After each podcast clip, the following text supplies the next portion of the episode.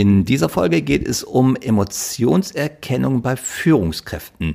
Natürlich unterlegt mit einer Studie von Christian Kandutsch und Christian ist auch in dieser Folge im Interview. Das kommt dir irgendwie bekannt vor? Ja, das stimmt.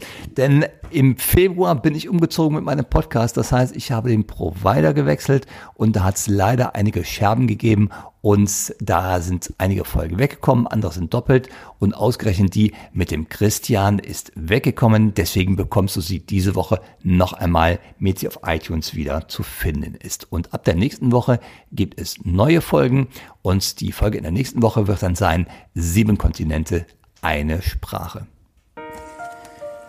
Herzlich willkommen zu Die Kunst, den Kunden zu lesen, dem Podcast für Körpersprache im Verkauf. Wenn du wissen möchtest, was die Körpersprache deines Kunden dir sagt und wie du im Verkauf davon profitieren kannst, super, dann bist du bei diesem Podcast hier genau richtig. Mein Name ist Mario Büstorf.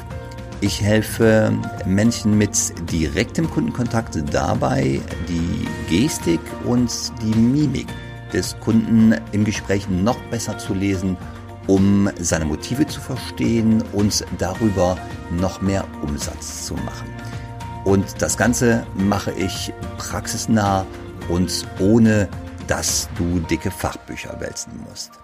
Und jetzt viel Spaß bei dieser Episode. Heute haben wir ein richtiges, echtes Führungsthema. Wir haben einen Gast aus Wien, den Christian Kandutsch. Dazu kommen wir gleich. Der Christian ist mehr als 20 Jahre lang Geschäftsführer des Instituts für Führung in Wien, bildet im Jahr mehr als 1000 Führungskräfte aus und er hat uns heute eine Studie mitgebracht und ein unglaublich interessantes Thema. Christian, magst du dich kurz vorstellen? Sehr, sehr gerne, Mario. Ähm, mein Name ist Christian Kandrutsch, wie du schon gesagt hast. Äh, vielleicht hört man es am, am, Dialekt äh, unschwer, dass ich Österreicher bin. Äh, komme so genau äh, aus dem Süden von Österreich, aus Kärnten und bin seit fast 20 Jahren äh, Geschäftsführer des Instituts für Führung. Vielleicht, wenn du erlaubst, dass ich mich ganz kurz äh, noch meinen Weg vorstelle. Ähm, ich habe also nicht die klassische Trainer- und Beraterkarriere hinter mir. Ich war zuerst Berufsoffizier, ich war bei der Armee, war direkt auf der Militärakademie, habe für mich dann aber relativ rasch erkannt, dass das nicht das ist, was ich ein Lebtag lang tun möchte und habe dann seit 1996 begonnen, mit Führungskräften aus der Wirtschaft zu arbeiten. Und nachdem äh, die Nachfrage immer mehr gestiegen ist, war für mich persönlich im Jahr 2000 so eine Grundsatzentscheidung zu treffen, was mache ich? Und ich habe dieses Institut für Führung äh, gegründet.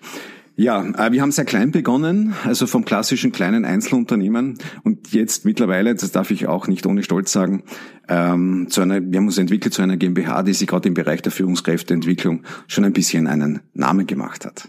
Ja.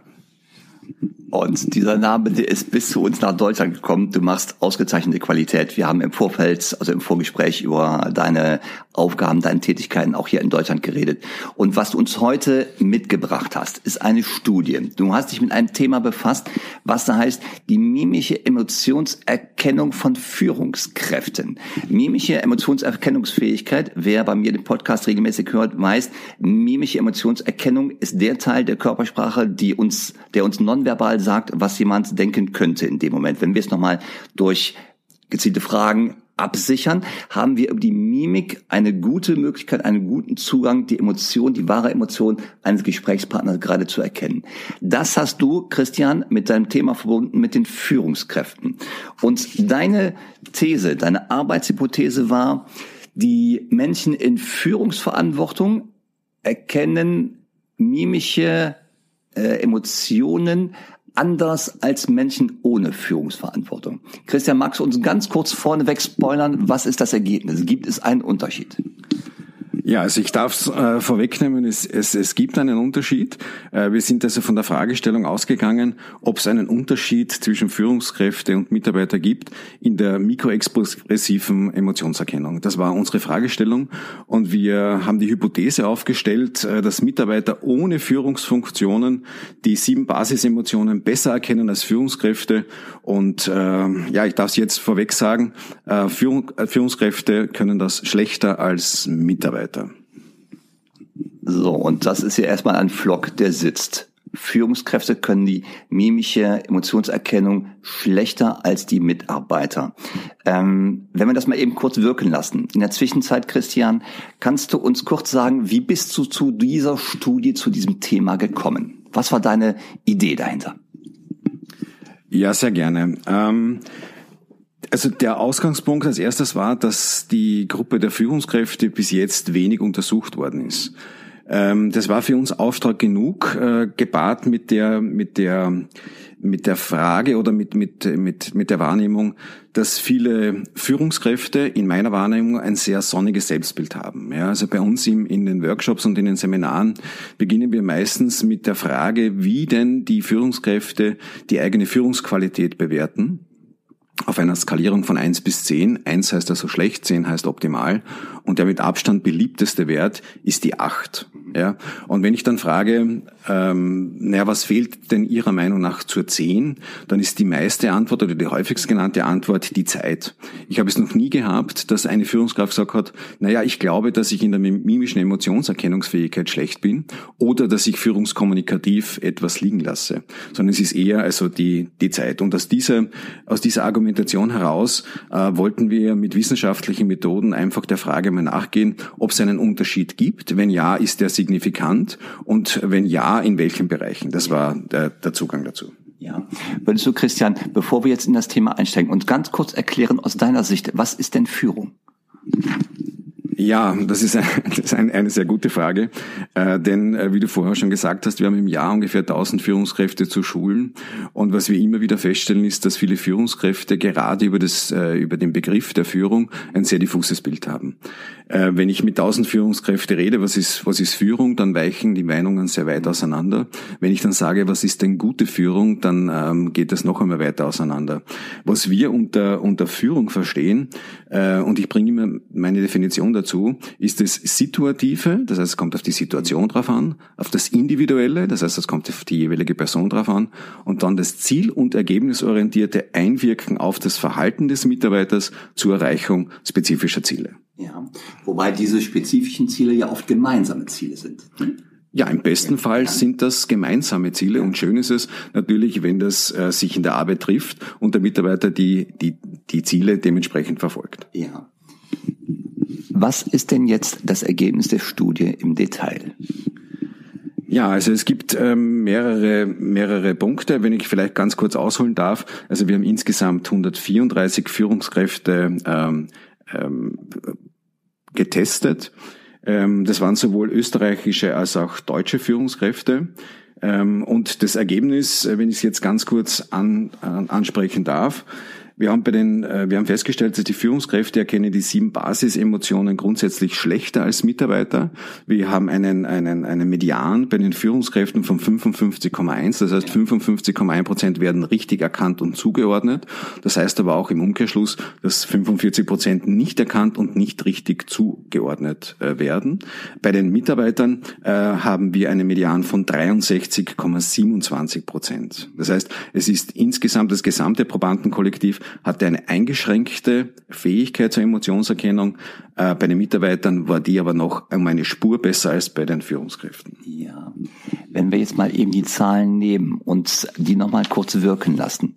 Ähm, ganz grob als erster Pack an 60 Prozent im Durchschnitt werden an sieben Basisemotionen richtig erkannt. Wenn ich das kurz auf den Straßenverkehr übertrage, mein Lieblingsbeispiel, wenn ich äh, im Straßenverkehr fahre, fahre auf eine rote Ampel zu, würde ich im Normalfall stehen bleiben. Das wäre die normale Reaktion. Wenn ich jetzt aber, und jetzt kommt ja ähm, der Vergleich zur mimischen Erkennungsfähigkeit, 60 Prozent der roten Ampel nicht erkennen würde, oder selbst wenn ich sie sehe, die rote Ampel, kann ich die Bedeutung nicht interpretieren, heißt das ganz grob, über jede zweite rote Ampel werde ich drüber fahren. Wenn ich das jetzt wieder übertrage auf den Führungsalltag, dann sehen wir relativ schnell, wie groß das Potenzial noch ist. Ne? Ja, das sehe ich ganz genauso und äh, möchte noch eines drauflegen. Ähm, die gemeinsame Autofahrt, die du jetzt angesprochen hast, die dauert dann 20 Jahre. Das ist nämlich die durchschnittliche Verweildauer einer Führungskraft in der jeweiligen Position. Und wenn wir jetzt noch der Unfallhäufigkeit schielen, dann ist es doch ein bisschen eingeschränkt, dass es, dass es uns gut gehen wird nach, nach, diesen, nach diesen 20 Jahren. Und genau aus diesem Grund, ähm, ähm, ein, ein sehr gerne von mir getätigter Spruch ist immer, man kann nur so gut führen, so gut man auch kommunizieren kann. Ja. Ähm, und wenn wir uns jetzt anschauen, je nach Quelle, äh, das ist ja sicherlich auch deinen Hörern bekannt, dass die Kommunikation sowohl verbal als auch nonverbal ist und je nach Quelle mit Sicherheit zwischen 60 und 70 Prozent nonverbaler Aus Ausdruck halt besonders wichtig ist, dann heißt das, dass viele Führungskräfte, die über keine mimische oder eine eingeschränkt mimische Emotionserkennungsfähigkeit verfügen, de facto auch Führungskommunikation qualitativ nicht hochwertig betreiben können. Ja. Jetzt äh, muss ich noch mal ganz kurz den Bogen schlagen zu den Verkäufern, zu allen Verkäufern, Verkäuferinnen oder Beratern, die gerade zuhören. Weil wenn wir über Führung reden, Führung ist ja die Einflussnahme, die gegenseitige Einflussnahme zur Erreichung eines gemeinsamen Zieles. Genau das Gleiche tun wir im Verkauf. Wenn wir als Verkäufer, als Verkäuferin ein Gespräch haben, dann führen wir das Gespräch, wir führen den Kunden. Das heißt, die Rolle ist zwar hier personell anders besetzt, aber wir haben die gleiche Thematik. Ja, das sehe ich absolut so. Und äh, im Wort Gesprächsführung steckt das Wort Führung drinnen und es ist natürlich ganz essentiell, in einem Gespräch auch zu erkennen, wie meine Botschaften ankommen, ob die mitgetragen werden oder eben eben nicht. Und da sind wir genau beim Thema der mimischen Emotionserkennungsfähigkeit. Ähm, was noch dazu kommt, äh, vielleicht ein Nachsatz, wieso, wie das, wieso es uns so wichtig war. Was wir uns, was wir auch immer wieder vorstellen, ist, dass in vielen Unternehmungen immer noch äh, Emotionen als etwas ja, Schlechtes äh, bekannt werden. Ich kenne Unternehmen, die haben in ihrer Meeting Policy explizit äh, drinstehen, Emotionen haben hier nicht nichts zu suchen. Ja, also das äh, ähm, und damit lässt sich auch ableiten, wie wie man das Thema grundsätzlich sieht. Wir sehen es als Auftrag, äh, dass Emotionen, also wir wollen Bewusstsein schaffen über Emotionen und eben auch Führungskräfte dazu befähigen, äh, Emotionen mimisch abzulesen. Und genau deshalb kommt bei uns das Thema Mimik, Mimik erkennen mittlerweile in jeder Führungskräfteausbildung vor. Das heißt, es gibt bei uns keine Führungskräfteausbildung mehr, wo das nicht integraler Bestandteil ist. Okay, fantastisch, weil du hast es gerade schon gesagt, das war so ein Stichwort. Ähm, da gibt es Unternehmen, wo die Abwesenheit von Emotionen explizit gewünscht ist. Das heißt, Emotionen wird oft verbunden mit großen Gefühlsausbrüchen, Blut, Tränen, Freude und so weiter. Diese großen Hollywood-mäßigen Gefühlsausbrüche. Aber darum geht es nicht. Es geht ja darum, im Gespräch und auch im Führungsgespräch zu erkennen, was sind die kleinen, die mimischen Gefühlsexpressionen, die wir im Gesicht einer Person wahrnehmen können, um zu sehen, ist unsere Kommunikation angekommen oder müssen wir nochmal Fragen stellen? Ja, genau. Und was noch dazu kommt, ist natürlich auch die Enkodierungsfähigkeit. Das heißt, bin ich überhaupt als Führungskraft in der Lage, Botschaften auch mimisch zu begleiten, nenne ich immer. Ja. Ich nenne immer ganz, ganz gerne die klassische Situation her, wo eine Führungskraft einem Mitarbeiter positive Rückmeldung gibt und wenn sie das nicht mimisch dementsprechend auch ausdrücken können, dann wird sich der Mitarbeiter fragen, ob das ernst gemeint ist. Äh, was jetzt sehr platt klingt, äh, ist jetzt nicht einmal so fern der Realität, denn wenn ich mit Mitarbeitern spreche und das frage, wie oft die positive Rückmeldung bekommen, dann ist das nur sehr eingeschränkt und vor allem, wenn ich dann nachfrage und wie oft glauben Sie das auch, dass das ehrlich gemeint war, dann wird es noch einmal dramatischer. Okay, das ist natürlich, ja, das sind ähm, das sind Erfahrungswerte, die man aus der Praxis mitnimmt, aus dem Führungsausbildungsalltag, wo man weiß, wie groß der Bedarf dafür ist, überhaupt diese mimische, diese mikromimische äh, Emotionserkennungsfähigkeit in die Ausbildung fest mit zu integrieren. Gibt es denn, Christian, gibt es denn in deiner Studie Unterschiede zwischen Männern und Frauen? Ich muss die Frage mal stellen. Ja, Mario, die gibt's. Und zwar ähm, Weibliche Führungskräfte erkennen die sieben Basisemotionen besser als männliche Führungskräfte. Und was wir auch noch festgestellt haben, ist, dass es eine negative äh, Korrelation zum Lebensalter gibt. Ähm, das heißt, je älter jemand ist, desto schlechter ist seine Emotionserkennung. Und das ist gerade für den Bereich Führung dann noch einmal dramatischer, denn in vielen Unternehmungen sitzen natürlich Männer in einem gewissen Alter, in dementsprechenden Positionen, äh, die nach unserer Studie nach äh, die mimische Emotionserkennungsfähigkeit besser beherrschen als weibliche Führungskräfte. Aber ja, äh, äh, bestätige die Frage noch einmal, Frauen sind besser in der mimischen Emotionserkennungsfähigkeit als, als Männer. Ja, du hast es eben schon mal mit Zahlen belegt. Das ist ja ein Bild, was wir auch im ganz breiten Bevölkerungsdurchschnitt haben, dass Frauen tendenziell ähm, die mimische Emotionserkennungsfähigkeit etwas besser beherrschen als die männlichen Kollegen. Spielt sich natürlich im Führungsalltag genauso wieder.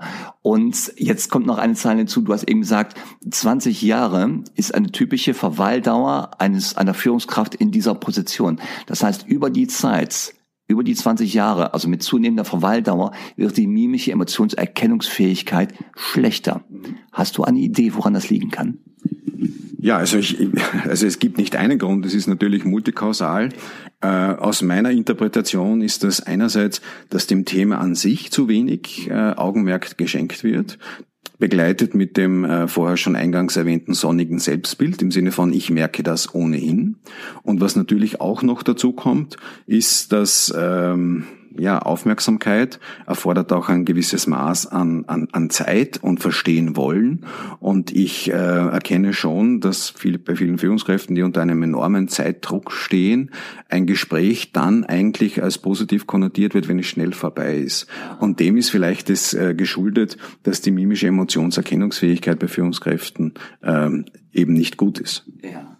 Du hast ja auch eingangs gesagt, wenn Führungskräfte sich selber einschätzen können auf der Skala von 0 bis 10, die 8 ist die Lieblingszahl, die am meisten genannte Zahl und die Frage nach dem, nach der Differenz, was fehlt bis zur 10, hast du eben gesagt, kommt ganz oft die Antwort der Faktor Zeit. Genau. Ich brauche mehr Zeit. Das heißt, hier gibt's vielleicht sogar auch ein bisschen Mut, die mimische Erkennungsfähigkeit mit als integralen Bestandteil in die Führungsausbildung einzubauen, um dann im Gegenzug über die Qualität der Kommunikation die Zeit wieder einzusparen, weil ich mich dann darauf verlassen kann, dass meine Kommunikation klar und verständlich war und vor allem über die mimische Rückkopplung habe ich die, äh, die Rückmeldung, dass meine Kommunikation auch so verstanden wurde, wie ich es gesagt habe. Ganz, ganz genau. Und wir dürfen natürlich nicht vergessen, dass Führung immer nach Gefolgschaft schielt. Äh, das heißt, Anweisungen sollen ja nicht nur gehört werden, sondern im besten auch Fall auch verstanden und im noch besseren Fall auch mitgetragen werden.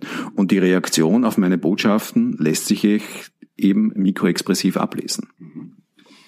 Was hast du denn, Christian, was hast du denn noch vor nach dieser Studie? Was wird denn dieser Studie noch folgen? Ja, also äh, wir, wir haben jetzt natürlich Lust auf mehr, mehr bekommen mit, die, mit dieser Studie. Äh, wir sammeln gerade wieder neues, neues Datenmaterial. Wir wollen uns vor allem auch anschauen, wie die Enkodierungsfähigkeit der jeweiligen Führungskräften ist. Also Enkodierungsfähigkeit, vielleicht nochmal ganz, ganz kurz, ist die Fähigkeit, mimische Ausdrücke auch selber auszudrücken. Und wir wollen vor allem äh, auch Real-Life-Testsituationen äh, schaffen, wo wir ableiten können, wie das dann im wirklichen Leben ist also nicht ein normales Test Testverfahren, wo ich weiß, jetzt kommt ein Bild und ja. äh, das, das ändert sich, sondern wir wollen neues Stimulusmaterial anfertigen. Das ist ein super interessantes Thema. Das heißt, diese Enkodierfähigkeit noch mit, äh, mit anderem Material als Stand heute zu, äh, zu testen, zu prüfen.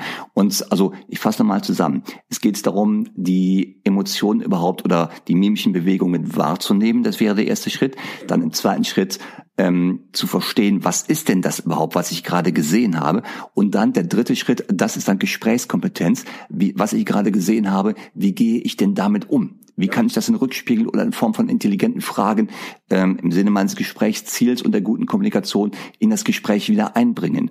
Und dann natürlich noch die, die, ähm, das Wissen darum, wenn ich kommuniziere, muss es eine ehrliche, glaubhafte Kommunikation sein. Das heißt, das, was ich sage, muss ich auch wirklich im Gesicht ausdrücken. Und es geht natürlich am besten, wenn ich das auch wirklich wahrlich fühle oder auch ähm, die Emotionen genauso wahrnehme, wie ich sie gerade ausdrücke. Ja? Ähm, genauso sehe ich das, Mario. Äh, es kommt vielleicht noch eines dazu. Äh, wir arbeiten in unseren Seminaren sehr, sehr stark mit, mit Praxisbeispielen. Und ich ähm, bringe jetzt eine kurze Situation. Sie sind in einem Meeting als Führungskraft und, und Sie geben Informationen weiter und Sie sehen, dass einer Ihrer Meeting-Teilnehmer die Augen verdreht. Ja, um jetzt etwas ganz, ganz Plakatives zu sagen. Und ich fordere dann die, die Führungskräfte immer auf, äh, was würden Sie denn jetzt tun? Und dann geht die Meinung eigentlich auseinander zwischen, ähm, na, ich würde gar nicht nichts tun, ja, oder ich würde es ansprechen. Und wenn ich dann sage, na, wie würden Sie das dann ansprechen, dann ist die häufigste Standardantwort, äh, Herr Huber, passen Sie bitte auf, zum, zum, zum Beispiel. Ähm, und dann ist das Interessante, ähm, wenn ich dann sage, na, wie könnte man das denn noch anders ausdrücken oder was wäre jetzt der richtige gewesen, dann ähm, merke ich, dass da noch einen gewissen Lernbedarf, um das sehr harmonisch aus, auszudrücken, äh, gibt. Denn äh, Führen besteht durch Interaktion. Ich unterscheide ja sehr genau zwischen Menschen in Führungsfunktionen und wirklichen Führungskräften. Äh, das ist für mich ein, ein großer Unterschied. Äh, wirkliche Führungskräfte wirken auf das Verhalten ihrer Mitarbeiter so ein, dass im besten Fall die Motivation erhalten bleibt, dass das Verständnis erzielt wird und Entscheidungen mitgetragen werden. Und wenn ich jetzt nochmal zurückkomme auf das eben erwähnte Beispiel, dann ist das natürlich kein taugliches Mittel, um das dementsprechende Commitment herzustellen. Ja, das heißt bei dem Beispiel, ein Mitarbeiter in der Runde rollt gerade mit den Augen. Das Punkt eins wäre erstmal, das überhaupt wahrzunehmen. Da rollt einer mit den Augen und dann Frage zwei wäre natürlich, äh, rollt er mit den Augen, weil er gerade eine durchzechte Nacht hinter sich hat und er Ruhe braucht, oder will das Augenrollen mir gerade was sagen? Genau. Ja, und das ist eine Frage, die ich mir als Führungskraft gefallen lassen muss das Verhalten der Mitarbeiter, was will mir das gerade sagen? Und dann Punkt drei, wie spreche ich es denn jetzt an? Und was du gerade sagtest, so eine direkte Aussage. Passen Sie bitte auf, Schmitz, passen Sie bitte auf oder können Sie da mal zusammenfassen? Ja, das ist natürlich ein Kommunikationskiller ersten Grades an dieser Stelle. Ähm, was würdest du jetzt den Führungskräften empfehlen, die hier gerade zuhören? Welche Frage würdest du ihnen empfehlen? Ja, ich würde, würde den Führungskräften empfehlen, eine Spiegelaussage zu nehmen. Ja? Im Sinne von, Herr Ober, ich merke gerade, dass Sie die, die Augen drüber rollen. Ich interpretiere das jetzt so und so. Gehe ich da richtig in der Annahme? Ja? Immer in dem Bewusstsein, den Herrn Huber jetzt natürlich nicht bloßzustellen, ja. sondern das als Konversationssignal zu nehmen. Es ist mir wichtig, dass du es verstehst ja. und auch dementsprechend mit, mitträgst. Ja. Das ist natürlich zugegeben ein schmaler Grad, aber auch wenn es daneben geht, ja. ich habe in der Kommunikation auch die Möglichkeit, das noch einmal an, anzusprechen. Denn wenn ich jetzt merke, ich habe es jetzt falsch gemacht und der Herr Huber, wenn wir jetzt bei diesem Beispiel bleiben, zieht sich weiter zurück, dann ist das, äh, äh, das Gebot der Stunde eben nicht drüber zu gehen über ja. diese Situation, sondern jetzt noch einmal eine Aussage zu machen, Huber, ich merke jetzt gerade, Sie ziehen sich zurück, das ist überhaupt nicht das, was ich jetzt äh, in dieser Situation beabsichtigt habe. Und genau das ähm, schließt jetzt den Bogen, denn es geht darum, als erstes das zu erkennen, dann dann richtig zuzuordnen und dann situativ richtig anzusprechen, immer mit dem Resultat oder mit dem Wunschresultat, dass Gefolgschaft erzielt wird. Ja. Wunderbar. Das heißt, der arme Herr Huber, der muss gerade noch mal als Beispiel herhalten, wenn der liebe Herr Huber jetzt mit den Augen rollert, dann wäre halt die, dein Tipp, sprich die spricht das an, was du gerade beobachtet hast. Herr Huber, ich sehe gerade Sie oder ich nehme wahr oder ich ähm, merke gerade, Sie rollen mit den Augen. Und dann kommt eine Frage hinten dran. Ähm, Herr Huber, haben Sie noch eine Frage zu dem Thema? Ja, das heißt, das Ansprechen als handfester Tipp für den Alltag, den man direkt mitnehmen kann, Ansprechen dessen, was ich gerade beobachtet habe. Herr Huber, ich sehe, Sie rollen mit den Augen, Sie schütteln den Kopf, äh, Sie haben gerade woanders hingeschaut. Ansprechen der, der Körperexpression, die ich wahrgenommen habe, und dann abschließen mit einer Frage, die dann aber das Ziel haben muss, in die Kommunikation zu kommen. Herr Huber, haben Sie noch eine Frage oder welche Frage haben Sie gerade? Ja? Für mich gibt es immer so drei Erfolgsfaktoren äh, in, in dieser Kommunikation, die äh, dann äh, erfüllt sein müssen. Das erste ist, der Herr Huber, jetzt bei dem Beispiel noch einmal bleiben, äh, muss mich verstanden haben. Wir müssen uns jetzt committen, wie gehen wir jetzt mit der Sache um und die Beziehung darf nach dieser Interaktion nicht schlechter sein als, als vorher. Das, das, das lernen meine, meine Seminarteilnehmer immer unter die drei Erfolgsfaktoren, wo die auch lernen, sich im Gespräch immer danach kurz ja. zu reflektieren, wie viele Haken darf ich mir geben, denn mein Zugang ist immer, ich brauche immer alle drei und zwei sind kein Teilerfolg, sondern führungskommunikativ falsch. Ja. Kannst du diese drei Faktoren bitte nochmal ganz kurz zusammenfassen und nochmal ganz kurz erklären? Diese drei Faktoren, die drei Haken, weil ich glaube, das ist ein ganz wichtiger Punkt. Ja, sehr, sehr gerne. Ähm, der erste Erfolgsfaktor ist, ich muss überprüfen, ob mich mein Gegenüber wirklich verstanden hat. Und ich meine damit jetzt nicht, äh, akustisch wahrgenommen, sondern wirklich verstanden hat. Äh, ich darf jetzt nur das, das Beispiel ganz kurz nehmen. Das wird auch in den Seminaren oft gerne abgenickt. Äh, ich stelle es aber immer wieder fest, auch bei meiner Familie, wenn ich dort sage, wir machen um neun Uhr einen Familienausflug, dann bedeutet das für mich natürlich, um spätestens zwei Minuten vor neun abmarschbereit zu sein. Das habe ich mein Lebtag lang gelernt. Äh, da macht man niemand et etwas vor. Ja? Ich stelle aber fest, dass meine Familie oft einen ganz anderen Pünktlichkeitsbegriff hat. Ja? Das dann in, in der Folge zu, zu vielleicht den einen oder anderen Spannungen führt. Das Zweite ist, es muss eine Vereinbarung geben. Und eine Vereinbarung beschreibt immer ganz klar, wie gehen wir jetzt weiter in Zukunft vor, ja. mit dem beide äh, Interaktionspartner verein, ja. äh, verein, äh, übereinstimmen müssen. Und der dritte Erfolgsfaktor ist, Die Beziehung darf keinen Schaden nehmen. Das heißt, die Beziehung muss nach dem Gespräch zumindest gleich sein wie vor dem äh, Gespräch, ja. egal wie strittig das Thema ist. Ich empfehle es auch allen Führungskräften in Meetingsituationen, sich immer an diese drei Haken zu halten. Äh, es reicht eben nicht, dass mir das Auditorium dann zum Schluss zu verstehen gibt, wir haben keine Fragen dann weiß ich nicht, welche Erfolgsfaktoren erfüllt sind. Genau, weil das ist ja eine Situation, die im Alltag, ob jetzt Führung oder auch im Verkauf, die häufiger vorkommt. Da fragt man einen, einen Gesprächsteilnehmer, ähm, Herr Huber, ich sehe gerade, Sie haben mit den Augen gerollert. Ähm, haben Sie noch eine Frage? Und Huber sagt, nö, nö, alles in Ordnung, alles gut. So, und dann muss halt der Nachsatz kommen, weil Herr Huber, ich hatte gerade gesehen, folgendes, und dann spreche ich die Wahrnehmung an. Und mein Anliegen ist es nicht, dass Sie mit ungeklärten Fragen hier aus dieser Diskussion herausgehen. Ja, das heißt, auch wenn mir gerade mal ein Mitarbeiter zurückspiegelt, ich will nicht drüber reden. Nein, nein, nein, ist alles gut, ist alles geklärt. Ja, dann muss ich trotzdem nochmal sicherstellen, dass unsere Kommunikation auf einem guten Niveau bleibt und nicht schlechter ist als vorher. Genau. Ja. Christian, jetzt haben wir schon fast 30 Minuten gesprochen. Das Thema ist unendlich groß und so interessant. Man kann so viel daraus nehmen. Bei mir hat's im Podcast immer der Gast das letzte Wort. Magst du vielleicht noch ein, zwei ganz praktische Tipps für die Menschen rausgeben, die gerade zuhören, die ihre 30 Minuten hier rein investieren, um das zu hören? So ein, zwei Tipps oder vielleicht hast du irgendwas, wo du sagst, das könnte interessant sein. Ja, also ähm, der, der Tipp für die Führungskräfte und unter deinen Hörern ist natürlich, ähm, schaffe Klarheit. Ja. Und zwar auf allen Ebenen.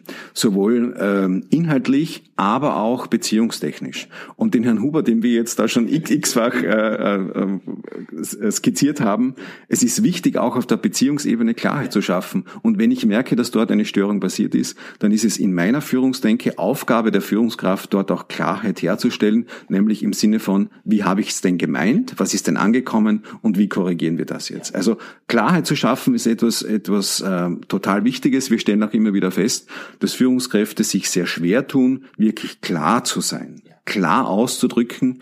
Ja, und vielleicht als, als Beispiel für die Weihnachtszeit, die jetzt hinter uns liegt. Ähm, die Weihnachtsfeier ist immer ein, ein, sehr, ein, ein sehr schwieriges Kapitel. Ähm, die gängigsten Weihnachtsfeier oder die Ansprachen bei der Weihnachtsfeier sind für, oft, für uns oft so ähm, komprimiert, Kommunikationssituationen, wo so viele Führungsfehler hineingepackt sind, die dann nachschwingen ins nächste Jahr. Ich darf ein kurzes Beispiel bringen. Die gängige äh, Ansprache bei der Weihnachtsfeier ist, liebe Mitarbeiter, also herzlichen Dank für den, für den, äh, für euren Einsatz und für eure Mitarbeit. Ähm, ohne euch hätten wir das nie geschafft. Nächstes Jahr kommen allerdings noch viel schwierigere Zeiten auf uns zu. Das heißt, wir müssen noch enger zueinander gehen und so weiter und so fort. Und das erzeugt natürlich im Mitarbeiter et etwas, ja, äh, und ich halte es für völlig falsch, das in so einer emotionalen Situation anzusprechen. Wenn ich nämlich die Weihnachtsfeier dazu benutzen muss, um mich bei den Mitarbeitern zu bedanken, dann muss ich mir als Führungskraft fragen, was ich die 249 Führungstage, so viele Tage hat das Führungsjahr, vorher denn gemacht habe. Ja. Ah, das ist ein tolles Beispiel.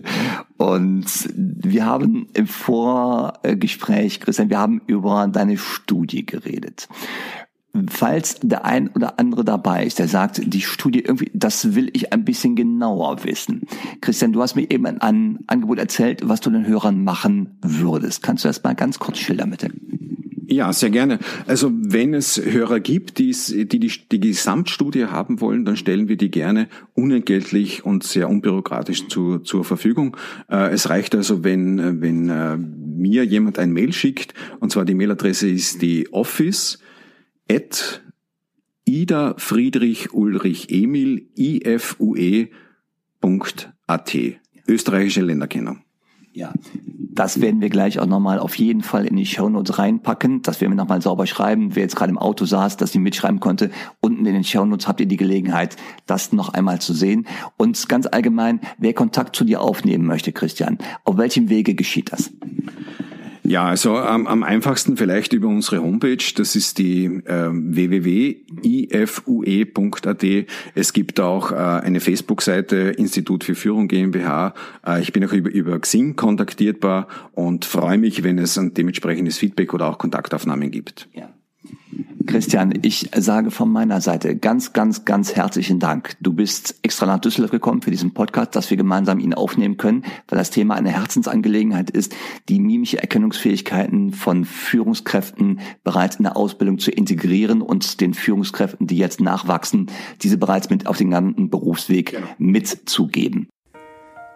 So, wenn du jetzt mehr willst und den nächsten Schritt gehen willst, dann werde Teil der Community. Klicke auf den Link in den Show Notes und sichere dir den kostenfreien Zugang zu unserer Know-how-Seite. Dort findest du neben den Show Notes zu jeder Episode noch weiterführende Links zum Thema. Wenn du möglichst schnell und effektiv Mimik bei deinen Kunden lesen willst, dann vereinbare ein kostenfreies Strategiegespräch mit mir und wir finden heraus, was dein nächster Schritt wäre und wie ich dir dabei helfen kann.